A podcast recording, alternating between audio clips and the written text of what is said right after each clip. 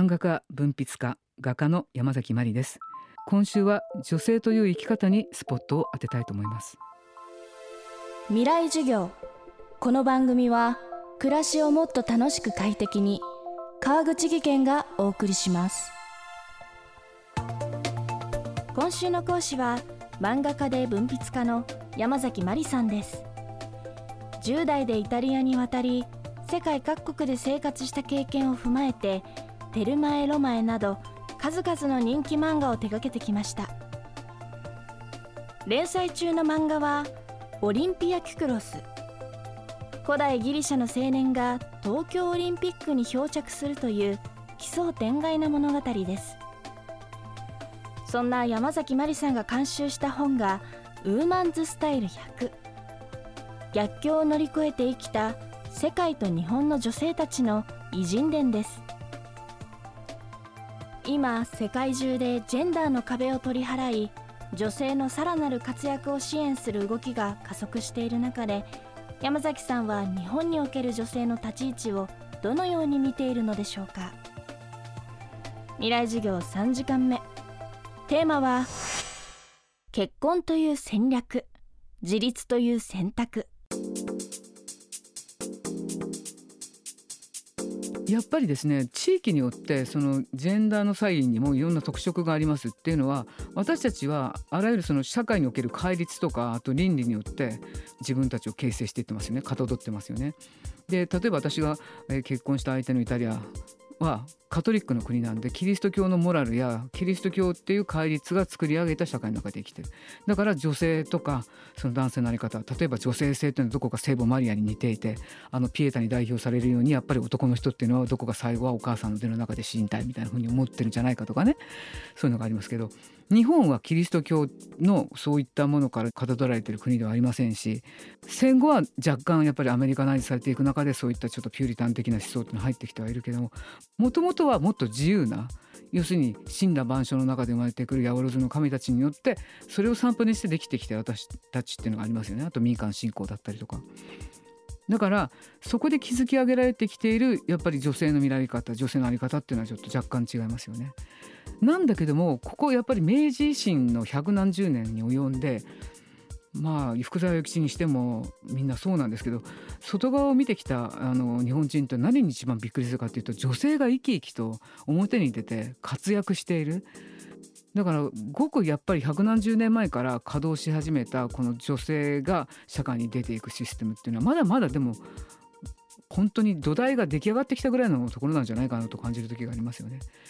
それは遅れてるとかそういうことじゃなくて地政学的にもさっき言ったみたいにその歴史的にまあマリア様みたいに社会のために頑張る男の人を生んだ女神がいるとかそういう倫理性を私たちは学んでないですから単純にやっぱり体力的な意味であったりとかやっぱり女の人がどうしても家にいて家庭を守るっていうことをもうベースとして生きてきた社会の中でいきなり外に出てってバリバリやれる女の人たちにみんななればいいのにって言われてもそれは無理ですよ。だからまあ50年なり100年なり時間がかかるのかなとも思うし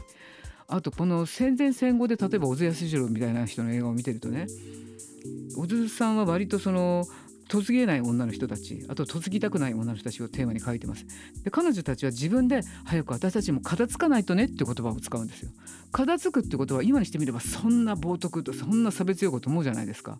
でもあの頃は片付くっていうのはそれはある種の就職のようなものですよね。女の人ができることは何だろうと考えていった時に結婚。そしてお金を稼いでくる男の人たちのために家を守るってすごく本能に近い次元での女の在り方で何ができるかってことを考えてたってことだと思うんでそれはそれでじゃあダメなのかっていうと私はダメだと思わないですよそれはその時代の在り方として受け入れるべきものだったと思うし例えばお見合い結婚っていうのは恋愛結婚よりもよっぽど結婚っていう制度に対してみんなもうちょっと深い哲学を持って一緒になってたはずなんですよ。社会単位を作るためのものとして結婚というのはあるんだからこれはこれで好きとか嫌いとかそういう次元と話して考えなきゃいけないっていうふうに捉えていた時代があった。これも私たちは忘れちゃいけないことだと思うし今つい情動的にね好きになったらこの人と一緒一緒にやっていきたいのよって思いだけで結婚しちゃうけどもその奥には実はそういった時代があったということも知っておく必然性はあるかなと思いますよね。できちんとそれは地政学的な意味でもあっても例えば島国日本ならではの独特なその例えば個人であるよりも一個人が何を頑張るよりも村としてのその調和を整えなきゃいけないじゃあその中でどうやって女たちは女の力を出せるかっていうふうに考えた時にここに出てくる100人の女たちみたいに特化して出てっちゃうと逆に潰されてしまう可能性があるわけですよ。でその中で何が強いられるかっていうとやっぱり調和ですよ。女性として何が調和に求められるかっていうとやっぱり村を守る家庭を守るそれで冒険をするのは男だけでいいって言われればそれをやっぱり認めなきゃいけないとかそういうものがあったってことを考えていかなきゃいけないし状況によってはそれがまた必要とされる時代がこの未来に来るかもしれないんですよ。これは古いこととか過ぎ去ったことというふうに考えるんじゃなくて人間という生態の傾向ですよね。あの社会がどういう状況になるかに至って自立を目指してくる女たちが増えてきたりとかまたは社会の調和の方を優先する女が増えてくるとかそういう波がこれからもあるかもしれないということを知っておいていいかもしれないですよね。今週の講師は漫画家で文筆家山崎真理さん。